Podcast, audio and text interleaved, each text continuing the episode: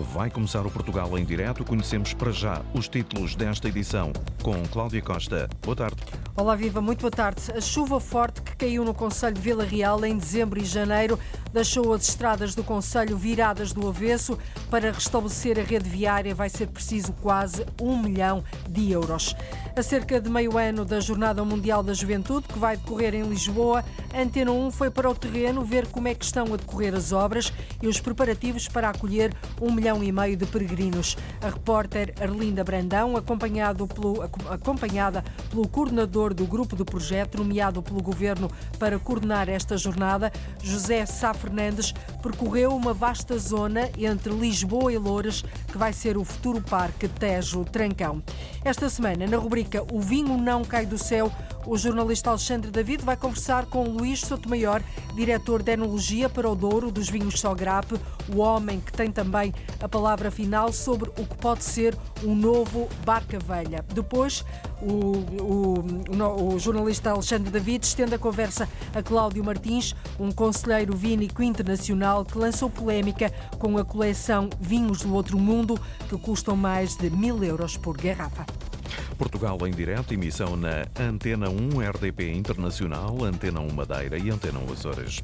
A edição é da jornalista Cláudia Costa. Vão ser precisos cerca de 900 mil euros para restabelecer a rede viária no Conselho de Vila Real devido às derrocadas provocadas pela chuva forte que caiu na região em dezembro e em janeiro. Ao todo, são necessárias 16 intervenções nas estradas do Conselho. A via de acesso à aldeia de Tenha está mesmo em risco de colapso, Lourdes Dias. A estrada municipal de acesso à freguesia de Tenha, no Conselho de Vila Real, na região do Douro, é a situação considerada mais complicada. A chuva forte que caiu nos meses de dezembro e janeiro deixaram a estrada em mau estado, à beira do colapso, diz o presidente da Junta de Freguesia de Nogueira e Ermida, Paulo Ferreira. Deslocou cerca de 50 centímetros, que o muro andou todo. Portanto, isto é uma extensão, estamos a falar de uma extensão de cerca de 30 metros e o muro andou todo, deslocou-se cerca de 50 centímetros, todo levando a estrada também de, de, de rastro. No Conselho de Vila Real, o mau tempo vai obrigar a 16 intervenções na rede viária, porque muitas estradas estão condicionadas, quer na cidade, quer nas aldeias, explica o autarca Rui Santos. São zonas que apresentam risco de derrocada. Em qualquer uma delas há interdições parciais de via ou interdições totais.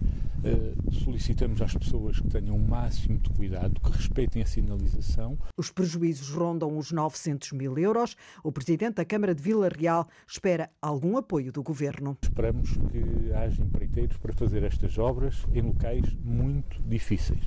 Ao mesmo tempo, estamos a tentar, junto do Estado Central, junto da Sra. Ministra Ana Brunhosa, encontrar apoios para sermos depois ressarcidos de algum deste investimento. Rui Santos, preocupado com o volume financeiro das intervenções que vão ser feitas nas estradas do Conselho, conta também com a ajuda da Comissão de Coordenação e Desenvolvimento Regional do Norte. E vai ser preciso, para restabelecer a rede viária do Conselho de Vila Real, cerca de um milhão de euros, quase um milhão de euros.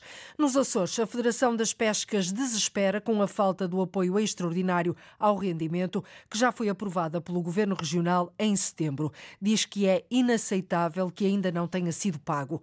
A Secretária das Pescas garante que que vai cumprir, a Secretaria das Pescas garante que vai cumprir com aquilo que foi aprovado por unanimidade pelos deputados, mas lembra que a matéria é complexa e o envelope financeiro muito elevado. O certo é que, se furtado, as dificuldades das famílias dos pescadores açorianos agravam-se a cada dia que passa. O apoio extraordinário ao rendimento dos pescadores foi proposto pelo PS e aprovado por unanimidade em setembro. É justificado pelos impactos da pandemia, da guerra na Ucrânia e da subida da inflação. Um apoio que até agora não se concretizou. Se já foi aprovado em, em Parlamento Regional, não vamos ter razão por, por, ele ainda não ter sido pago. E o, o que acontece aqui é que acumulam-se os apoios e, e começam-se a agravar aqui a, a, situação financeira de, de algumas famílias de pescadores e achamos que isto, nesta altura, é inaceitável. Gualberto Rita, da Federação das Pescas dos Açores. O secretário regional do Mar e das Pescas diz que a resolução aprovada no Parlamento é muito genérica.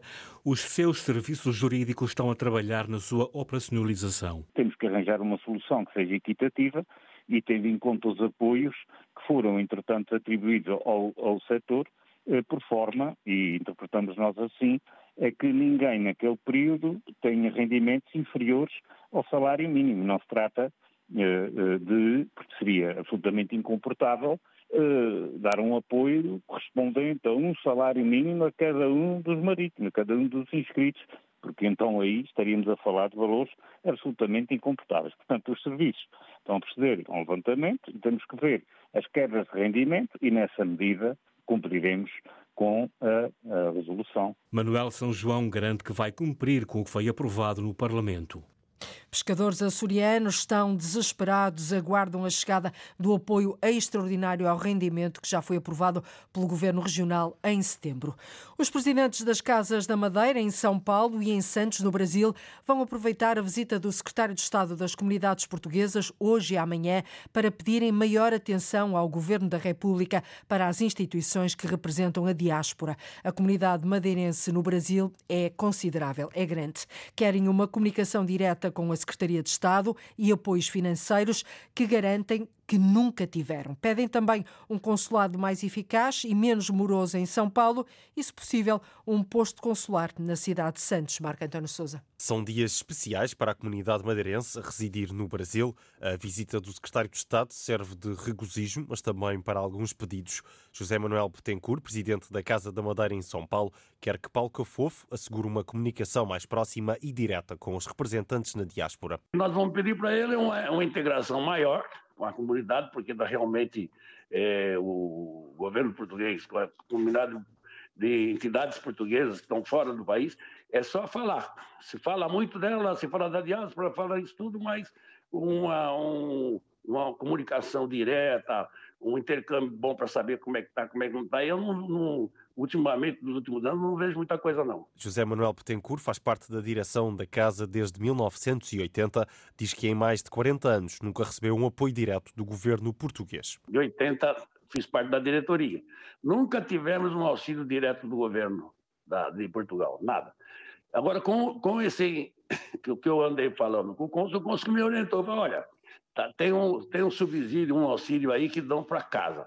Mas é um processo muito. É um processo meio complicado, demora muito. A Casa da Madeira em Santos vai também receber a visita de Paulo Cafofo. Roberto de Faria, o presidente, pede mais celeridade na emissão de documentos no consulado em São Paulo e, se possível, a criação de um posto consular na cidade de Santos. Além de um, uma conversa agradável, nós vamos assim explicar o, alguns problemas que que a comunidade portuguesa e principalmente madeirense está sofrendo é em relação a, principalmente a Santos, é o, o consulado, né? Que aqui é um escritório consular a gente queria que tivesse um consulado aqui. Os responsáveis das casas admitem que a comunidade está envelhecida. O maior desafio prende-se na integração de jovens lusodescendentes. Os apelos das Casas da Madeira no Brasil, estas visitas às Casas da Madeira fazem parte de um programa de 10 dias ao Brasil do secretário de Estado das Comunidades Portuguesas, Paulo Cafofo, termina a deslocação oficial no dia 4 de fevereiro. Daqui vemos Lisboa, Loures, o Rio Tejo e o Rio Trancão. Pergunta, Arlinda, pergunta. É o palco, é o palco central. O palco central deste evento, que, que ainda não está em obra, embora estão-se a preparar as fundações, e é uma obra a cargo da Câmara Municipal de Lisboa. O palco, ainda em projeto e já nas bocas do mundo. E o, o último evento da Jornada Mundial da Juventude vai acontecer em todo este território. Os presidentes das câmaras de Lisboa, do Porto e de Braga dizem que não estão disponíveis para participar num processo de descentralização de competências que seja apenas um descartar de responsabilidades por parte do Estado. Carlos Moedas, Rui Moreira e Ricardo Rio participaram esta segunda-feira numa conferência sobre descentralização organizada pelo PST e não pouparam críticas, João Vasco, à forma como o governo tem gerido este dossiê. Num auditório com mais de 300 pessoas, o presidente da Câmara do Porto, Rui Moreira, deu o pontapé de saída nas críticas à descentralização promovida pelo governo, ao falar assim do processo. Isto que se chama descentralização é apenas tarefização. Nós vamos ser os vidraceiros das escolas, vamos ser os vidraceiros dos centros de saúde. Por essa razão, a descentralização continua a ser uma boa ideia, se não for uma mentira. Carlos Moedas corroborou as palavras de Rui Moreira e deixou uma garantia. Esta descentralização não é uma verdadeira descentralização. Com esta, não contem comigo. Quando aquilo que o governo está a fazer é, no fundo, a livrar-se daquilo que não quer pagar. Ricardo Rio, presidente da Câmara de Braga, também se mostrou crítico da estratégia inicial do governo, mas reconheceu que hoje as autarquias têm melhores condições para lidar com a descentralização e elogiou mesmo o trabalho da socialista que preside a Associação Nacional de Municípios pelos avanços alcançados. A própria Luísa Salgueiro, hoje em dia, como presidente da Associação de Municípios, tem uma postura drasticamente diferente daquela que tinha o anterior presidente da Associação de Municípios, hoje conseguiu-se corrigir alguns desses aspectos. A conversa teve depois várias derivações para assuntos da vida política nacional e quando o assunto voltou a ser a descentralização, Rui Moreira deixou um apelo aos vários autarcas que estavam na plateia não deixem de facto que o poder autárquico seja decapitado e a forma de decapitar o poder autárquico tem sido este, tem sido apertar um nó gordo e fazer com que o poder autárquico não tenha recursos. Os três autarcas concordam com a descentralização, mas só a aceitam fazer com verbas e competências suficientes. As críticas dos autarcas do Porto, de Lisboa e de Braga ao processo de descentralização de competências que está em curso. Em mais uma etapa do PRR em movimento, o primeiro-ministro António Costa visitou esta manhã no Seixal o histórico bairro Val de Xíxaros, mais conhecido como Bairro da Jamaica, onde decorrem os trabalhos de demolição de casas. O realojamento de centenas de pessoas também está a ser feito. Ora, a acompanhar esta visita, que terminou há pouco, esteve o repórter João Alexandre, agora aqui em direto. João, nesta nova fase, o objetivo é realojar até ao final do ano 96 famílias que ainda vivem no no bairro? É isso mesmo, números que foram sublinhados por Paulo Silva, o autarca da CDU no Seixal, que acompanhou a visita de António Costa ao bairro da Jamaica. Esse bairro que remonta à década de 80, ao longo dos anos foi sendo ocupado por famílias, muitas delas provenientes de países africanos de língua oficial portuguesa, isto depois da falência de uma empresa que detinha o terreno. Ora, ao longo dos anos foram tentadas várias alternativas, mas só em 2017 foi assinado o acordo com o Instituto da Reabilitação Urbana e também com a Santa Casa da Misericórdia para o realojamento de mais de 200 famílias, processo que começou em 2018. Ora, agora em 2023, o Presidente da Câmara do Seixal espera que até ao final do ano sejam realojadas as famílias que ainda restam no bairro de Xíxaros. Terminamos agora a terceira fase desta, obra, desta operação, que abrangeu 37 famílias, 119 pessoas, moradoras nos lotes 14 e 15. Contabilizando a fase atual, já foram realojadas 138 famílias, que, englobando 396 pessoas. Até final do presente ano, pretendemos realojar as 96 famílias restantes e, consequentemente, demolir os edifícios degradados. E o objetivo, sublinha o Presidente da Câmara do Seixal, é evitar erros do passado e, com estes realojamentos, gerar mais inclusão social. Não queremos e não iremos construir novos bairros sociais, mas sim realojar as famílias carenciadas e que vivem em habitação degradada, em frações adquiridas e requalificadas pela Câmara Municipal do Seixal, dispersas e integradas na malha urbana, promovendo a inclusão social destas famílias. O protocolo estabelecido entre a Câmara de Seixal Instituto da Habitação e da Reabilitação Urbana e que é financiado pelo Plano de Recuperação e Resiliência prevê o realojamento dos moradores de Val de através eh, da aquisição e também da reabilitação de habitações que estão dispersas por este município do Seixal. O objetivo, como ouvimos, é integrar os moradores do bairro de Val de na comunidade. O Primeiro-Ministro António Costa admite a dificuldade do processo, mas garante que o objetivo do PRR, do Plano de Recuperação e Resiliência, é encontrar soluções sobretudo para as situações consideradas mais vulneráveis. No Programa de Recuperação e Resiliência, inscrevemos 2.700 milhões de euros dedicados exclusivamente à habitação. E a habitação, precisamente, naquelas áreas onde, sendo habitação que se destinam a famílias carenciadas ou situações de emergência, necessariamente a renda a pagar não remunera o investimento que existe. A habitação acessível está fora do PRR, mas no PRR estão estas, estão estas situações. E é muito importante ter-se utilizado o PRR para este efeito, porque isto nos permitiu acelerar a execução de um programa que já tínhamos em curso, que já tínhamos contratualizado com a Câmara Municipal de Seixal, que já tínhamos contratualizado com outras câmaras, mas que o estávamos a fazer exclusivamente com fundos nacionais dos municípios e do Estado. E é preciso aproveitar o PRR, mensagem em que insiste ao longo das últimas semanas o Primeiro-Ministro António Costa, que se mostrou também satisfeito com a solução que foi encontrada aqui no Seixal. A solução encontrada aqui no Seixal, creio que é particularmente feliz, de procurar mobilizar para responder a esta necessidade social habitações já existentes, muitas delas a precisar de reabilitação e onde, portanto, o realojamento se faz em território urbano já consolidado e onde, portanto, a coesão social é mais facilmente alcançada. Satisfação do Primeiro-Ministro António Costa na visita ao bairro de Valdexíxeros, conhecido como o bairro da Jamaica, no Seixal, no distrito de Setúbal, onde esteve também a Ministra da Habitação, Marina Gonçalves, que sublinhou que o objetivo do Governo na área da habitação é uma continuidade das políticas. A reportagem em direto do jornalista João Alexandre no bairro de Valdexíxaros, também conhecido por bairro da Jamaica, como aqui ouvimos, até ao final do ano devem então ser realojadas as 96 famílias que ainda vivem neste bairro do Conselho do Seixal. Vamos lá. O vinho não cai do céu, mas alguns parece que do céu vieram. Todos os anos nós tentamos fazer Barca Velha. Barca Velha é um vinho que não devemos ter dúvidas quanto à sua grande capacidade de envelhecer. Um Barca Velha. Para fazer um grande vinho precisamos de cinco fatores: qualidade, qualidade, qualidade e depois uma enorme comunicação muito bem feita e depois um storytelling também. Nós temos que estar na elite das elites do, dos grandes vinhos eh, mundiais.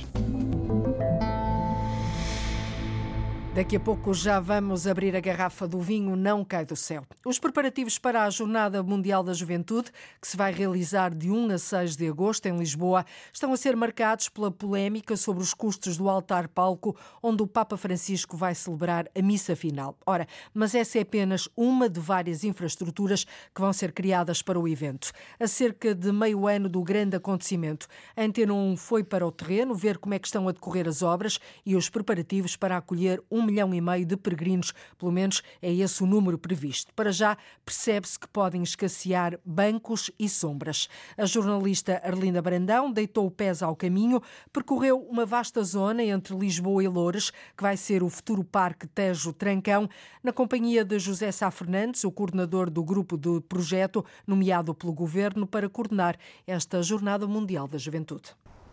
Aqui vemos Lisboa, Loures, o Rio Tejo e o Rio Trancão. E o, o, último evento da Jornada Mundial da Juventude vai acontecer em todo este território. Que no futuro, depois da jornada, eh, ambas as câmaras vão transformar em parques. Um ano ou dois anos depois, vamos ter aqui um parque e podemos passear de um lado para o outro, eh, numa verdadeira união, através de uma ponte que já se vê ali que está a ser construída. É lá ao fundo. Aquela ponte. É já aqui, não é? Aquela ponte vai unir dois conselhos. Aquela ponte e une dois territórios que vão receber a jornada e que depois no futuro vão ser um parque. Ajude-nos a perceber uh, como é que vai ficar, para as pessoas imaginarem um bocadinho. Ela, é ela já começa. Madeira, essencialmente de madeira, que vai ligar uh, um caminho que já estava uh, desenvolvido em Lisboa. A ponte é pedonal, mas também é ciclável. E também é ciclável. Em relação à ponte, já vemos ali os pilares. Os pilares já estão a ser construídos. Os Fal... pilares estão quase prontos, agora já está a ver ali a construção própria da madeira. Portanto, nós estamos aqui num, num sítio central, porquê? Porque neste sítio vemos, este, temos o enquadramento todo, estamos a ver a obra da ponte.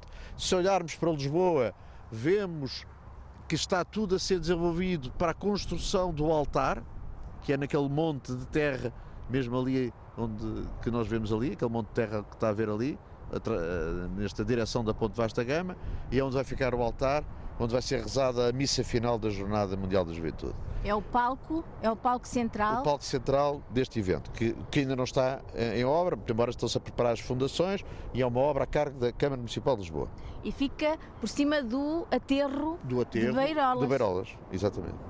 Do palco, vemos o território todo e agora imagine isto tudo cheio de gente. É onde vão ficar centenas de milhares de pessoas uh, uh, para a jornada para o último evento da Jornada Mundial de Juventude, vigília e missa final.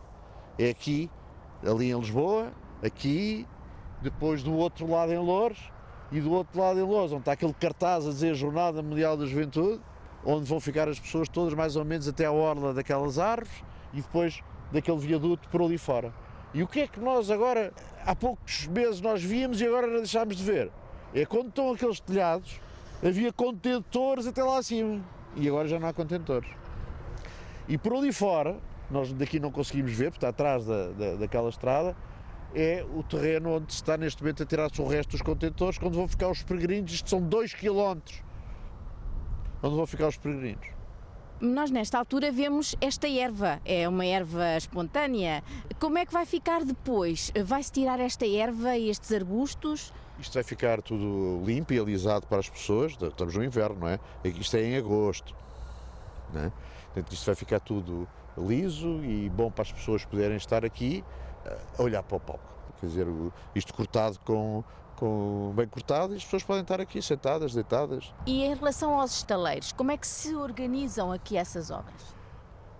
Portanto, como pode estar a ver, estão dois estaleiros. Um estaleiro grande aqui em Lisboa e o estaleiro para o altar, que a obra ainda não começou e provavelmente vai ter um, um estaleiro próprio. O estaleiro da ponte, está ali a ver, está ali o estaleiro, para fazer a ponte pedonal. E depois vai haver ainda um terceiro estaleiro, que provavelmente será ali por baixo destes viadutos, para fazer a obra toda em, em, em de, de, de alisamento do território, e onde estavam os contentores, de alisamento do território e dos terrenos da Galp também, para uh, receber os peregrinos. E em relação ao passadiço do outro lado aqui do Rio Trancão? Já uh... está em obra. Se for dali, atrás, aquela ponte que está ali, vai unir ao passadiço. Aliás, esta, estas coisas que está aqui a ver já faz parte desse passadiço. É um passadiço que vai ligar uh, a Vila Franca, ao Conselho de Vila, Vila Franca de Xira. Exatamente. Exatamente. Estava-nos a falar há pouco da ponte militar. Explique-nos então. A ponte militar é uma ponte que vai unir estas duas margens para termos neste, nesta frente de Rio Trancão, não é? Na foz do Rio Trancão, termos duas passagens de um lado para o outro. Portanto, uma numa ponta, outra noutra ponta. Tem que se fazer primeiro as ancorações, portanto, Louros irá lançar esse concurso e depois a ponta senta nesses, nessas, nessas bases. Em relação aos equipamentos, eh, bancos, casas de banho. Quem vai tratar aqui das casas de banho vou ser eu. O concurso vai ser lançado agora e vai correr tudo bem. E em relação aos ecrãs, portanto, para as pessoas verem, ouvirem e haver luz, também sou eu que estou a tratar, já está o concurso lançado, está para a adjudicação esta semana. Os ecrãs vê como fosse um concerto, não é? E ouve. Se o Papa, quando o Papa falar, as pessoas que estão aqui a 2 km ouvem e veem. Em relação às casas... E as casas de banho, tem casas de banho relativamente perto, são centenas de casas de banho. Mas fizemos uma, uns estudos bem, bem feitos, acho que vai correr bem.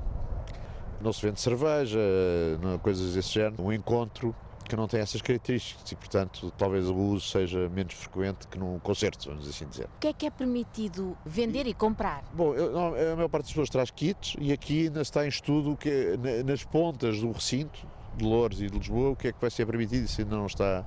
Se for permitido, são já tudo coisas embaladas. Em relação às sombras, vamos estar em pleno verão. Pois. Sombras não há aqui muitas. É um mas... chapelinho, é bom trazer um chapelinho.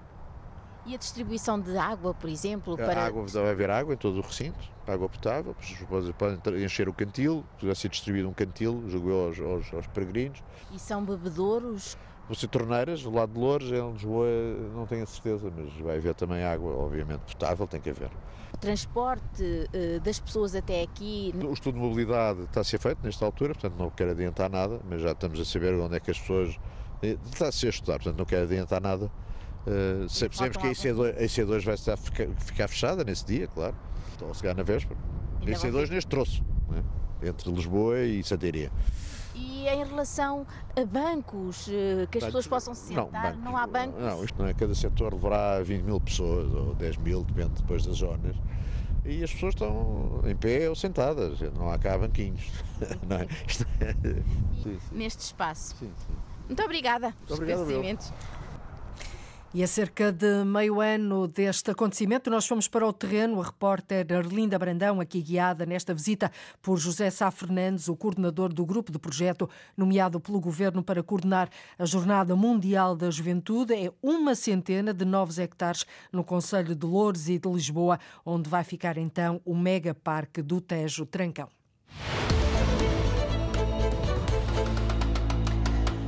Nunca os vinhos portugueses foram tão premiados internacionalmente como agora. A qualidade é grande, o reconhecimento nacional e internacional cada vez maior, mas ainda há muitos aspectos a melhorar, caminho para fazer.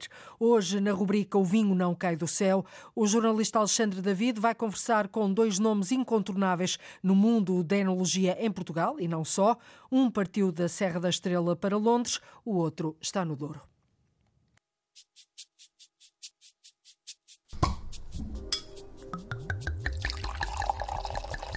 O vinho não cai do céu.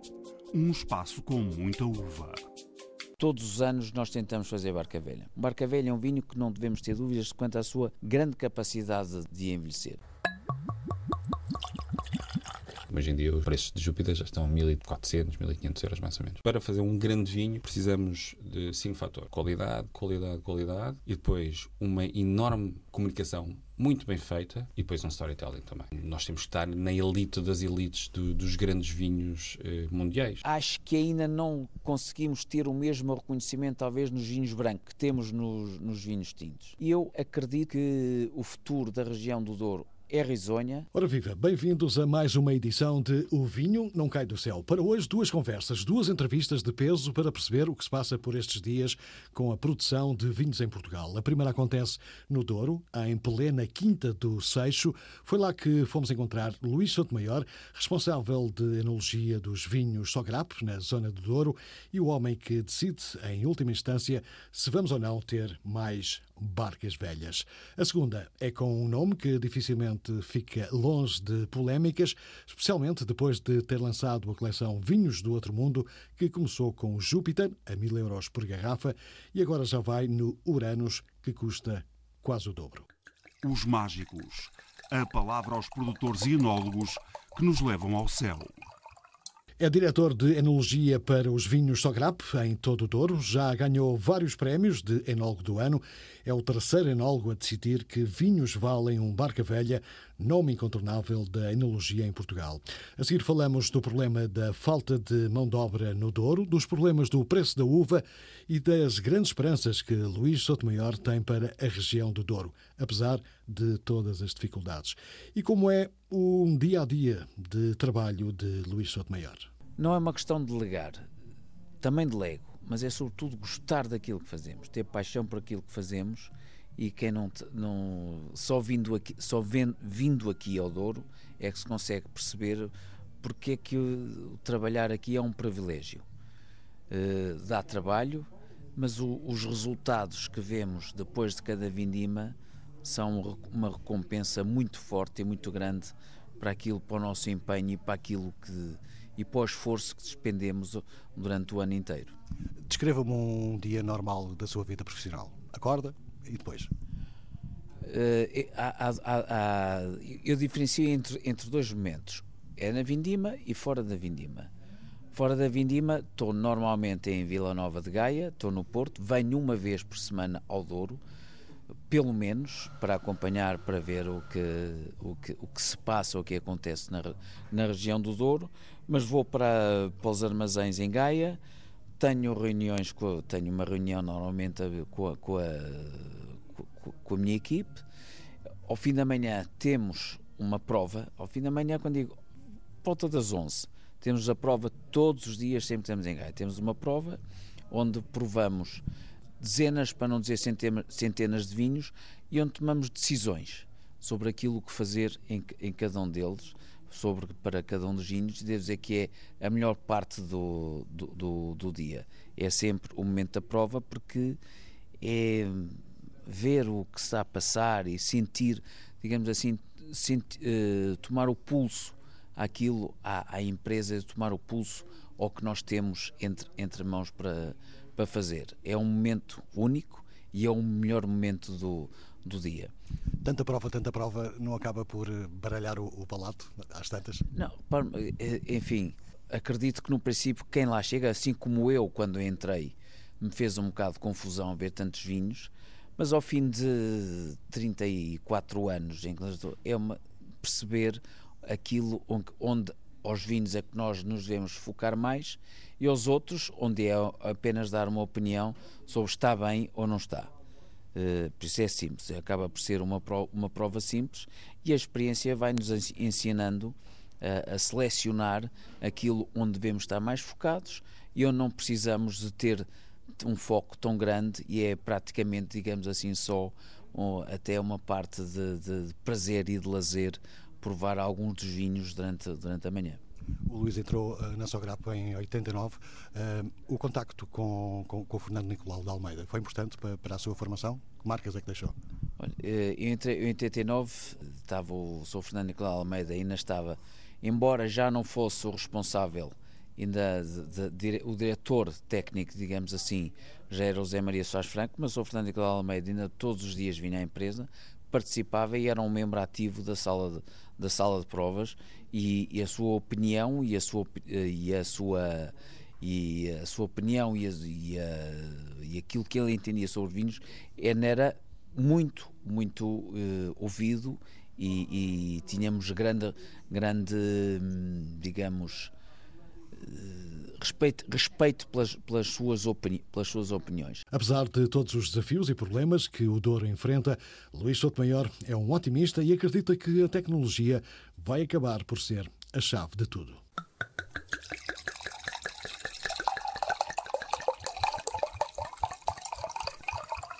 Quando disse que os estrangeiros tinham vergonha de comprar vinhos portugueses porque eram muito baratos, caiu Carme a Trindade. É Wine Advisor, embaixador de um dos vinhos mais caros do mundo e lançou também os vinhos do outro mundo.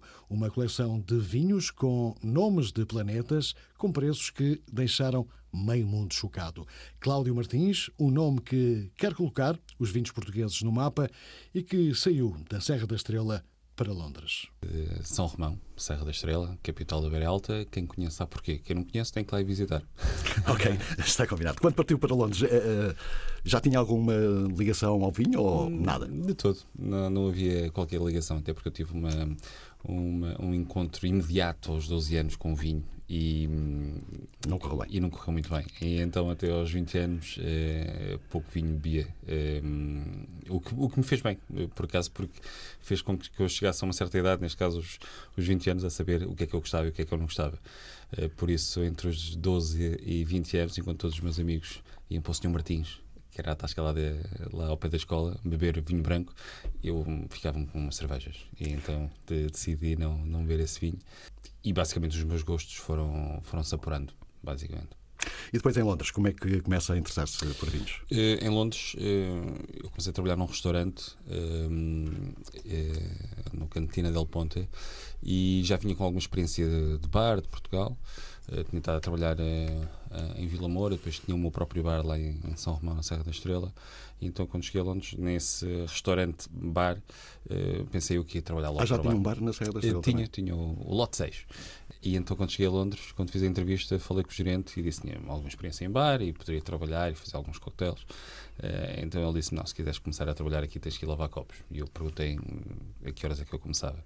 Uh, de facto, uh, a restauração no, no, Reino Unido é totalmente diferente. Eu comecei a, a olhar depois para as cartas de vinho, havia vinhos da Nova Zelândia, vinhos da Austrália, nunca tinha ouvido falar daquilo. Eh, já para, para mim era um leigo em, em, vinhos, ver vinhos deste, deste sítio, deste, de todos os continentes, era totalmente eh, diferente para mim. E depois fui começando a, a gostar, começaram -me a ensinar, começavam os, algumas empresas distribuidoras iam lá, tal como acontece aqui em Portugal, iam lá fazer algumas provas dos vinhos de portfólio e eu fui começando a, a ganhar o bichinho pelo vinho e. Portanto, a ligação começou pelo lado do prazer, não ainda pelo lado, do negócio. Uh, pelo lado do prazer, até porque eu trabalhava num restaurante e tinha que, tinha que saber também o que é que se passava no restaurante, desde a comida até a parte uh, dos vinhos. Por isso foi um bocado prazer e, e, e trabalho também. Era obrigado quase a saber aquilo tudo. E, foi fácil eh, estabelecer contactos em Londres que depois viessem a ser importantes para a sua empresa? Uh, até porque eu tive quase 20 anos, aliás, tive 20 anos em Londres e, e, e comecei a ganhar muitos contactos para, o, uh, para, para mim, para a empresa que eu tenho hoje em dia também, uh, que, que, acho que são de valor, quer seja a nível profissional, quer seja de amigos também. Portanto, essa parte acabou por ser determinante para o. Com certeza. Foi quando eu criei a empresa em 2014, já tinha de facto um, uma bagagem forte de, de clientes e de contactos que foram muito úteis depois quando foi a criação da, da Martins Wine Advisor em Londres. O que é que faz exatamente um, um Wine Advisor? Basicamente, o, nome explica mais o, ou menos. O próprio mas... nome, exatamente, é um consultor que, que, que ajuda as pessoas eh, que tenham qualquer tipo de dificuldades no, no mundo do vinho. Todo o novo mundo de negócios que se abre e que Cláudio Martins não quer perder.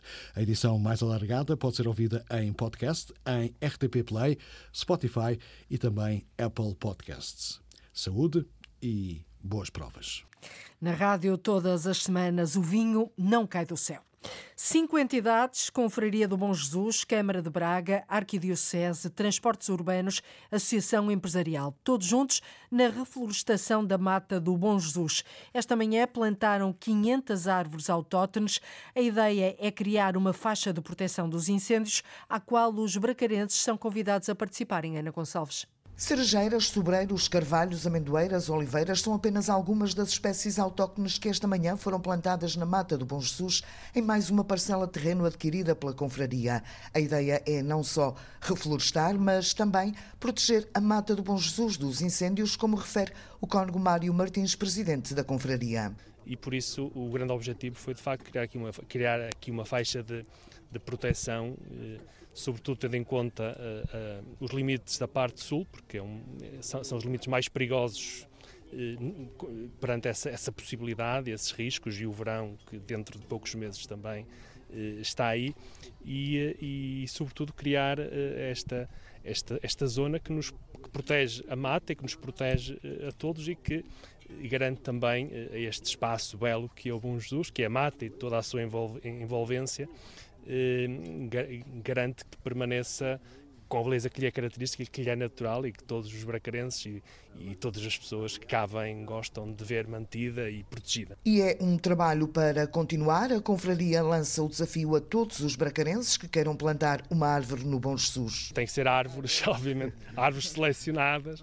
São várias, sobreiro, carvalho, eh, amendoeira, oliveira, eh, cerejeira.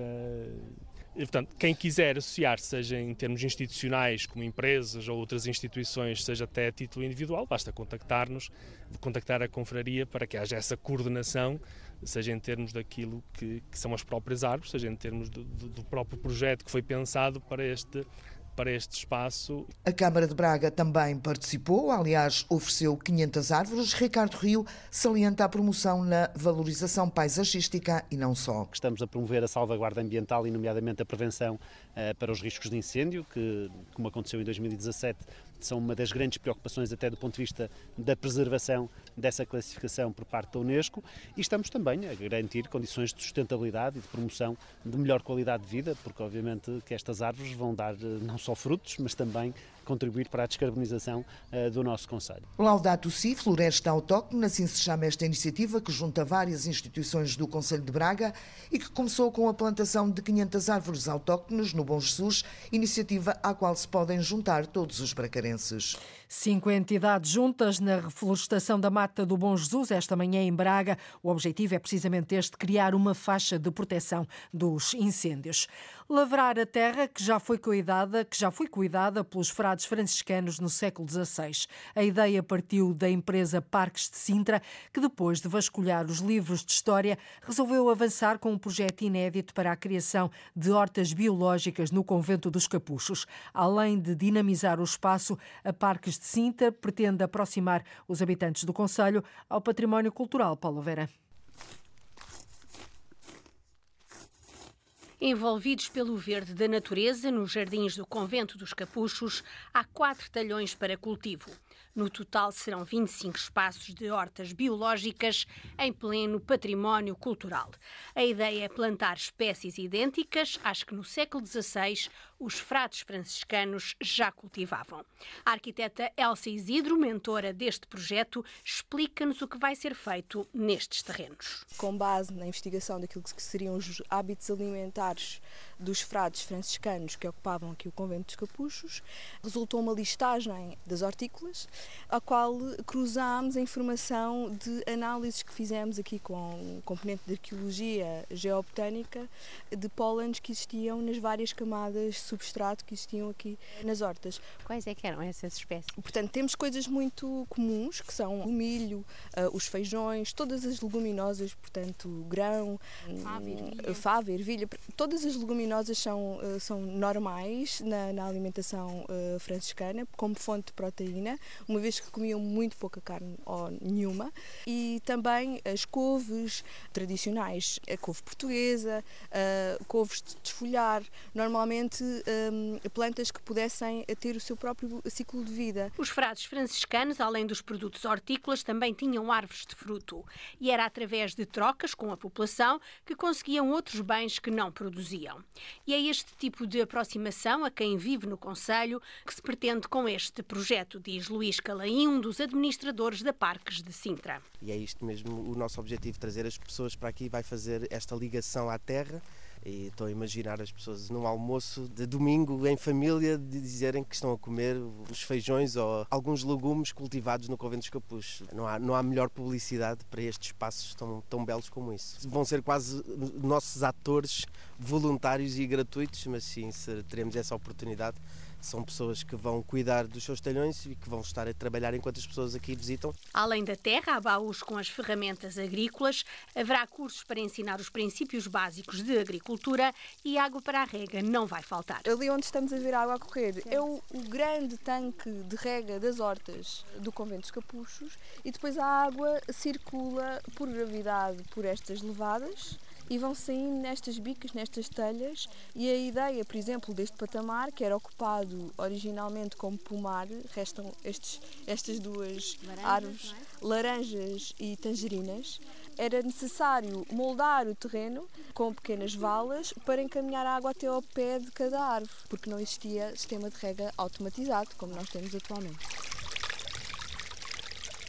Reportagem da jornalista Paula Verã. As candidaturas para o cultivo dos terrenos estão abertas até ao próximo dia 15 de fevereiro. E a terminar, deixo-lhe esta informação: o troço Carnide Jardim Zoológico da linha azul do Metropolitano de Lisboa vai estar temporariamente encerrada no próximo domingo para a realização de obras. Em comunicado, o Metropolitano de Lisboa refere que no domingo a circulação na linha azul será feita apenas entre Reboleira, Pontinha e Praça de Espanha Santa Apolónia, existindo em alternativa um reforço de várias carreiras, e são várias, da Carris. A circulação na totalidade da linha azul do metropolitano será retomada a partir das seis e meia da manhã da próxima segunda-feira, portanto fica este sublinhado no próximo domingo há este condicionamento na linha azul do metropolitano de Lisboa.